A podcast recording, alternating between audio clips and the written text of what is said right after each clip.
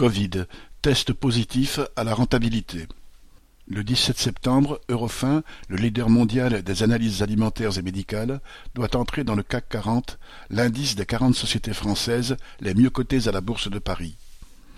Il faut dire qu'Eurofin commercialise, entre autres, des tests de diagnostic Covid, tests PCR, tests sérologiques, autotests, sans compter qu'il possède aussi un des plus gros laboratoires privés où ces tests sont lus.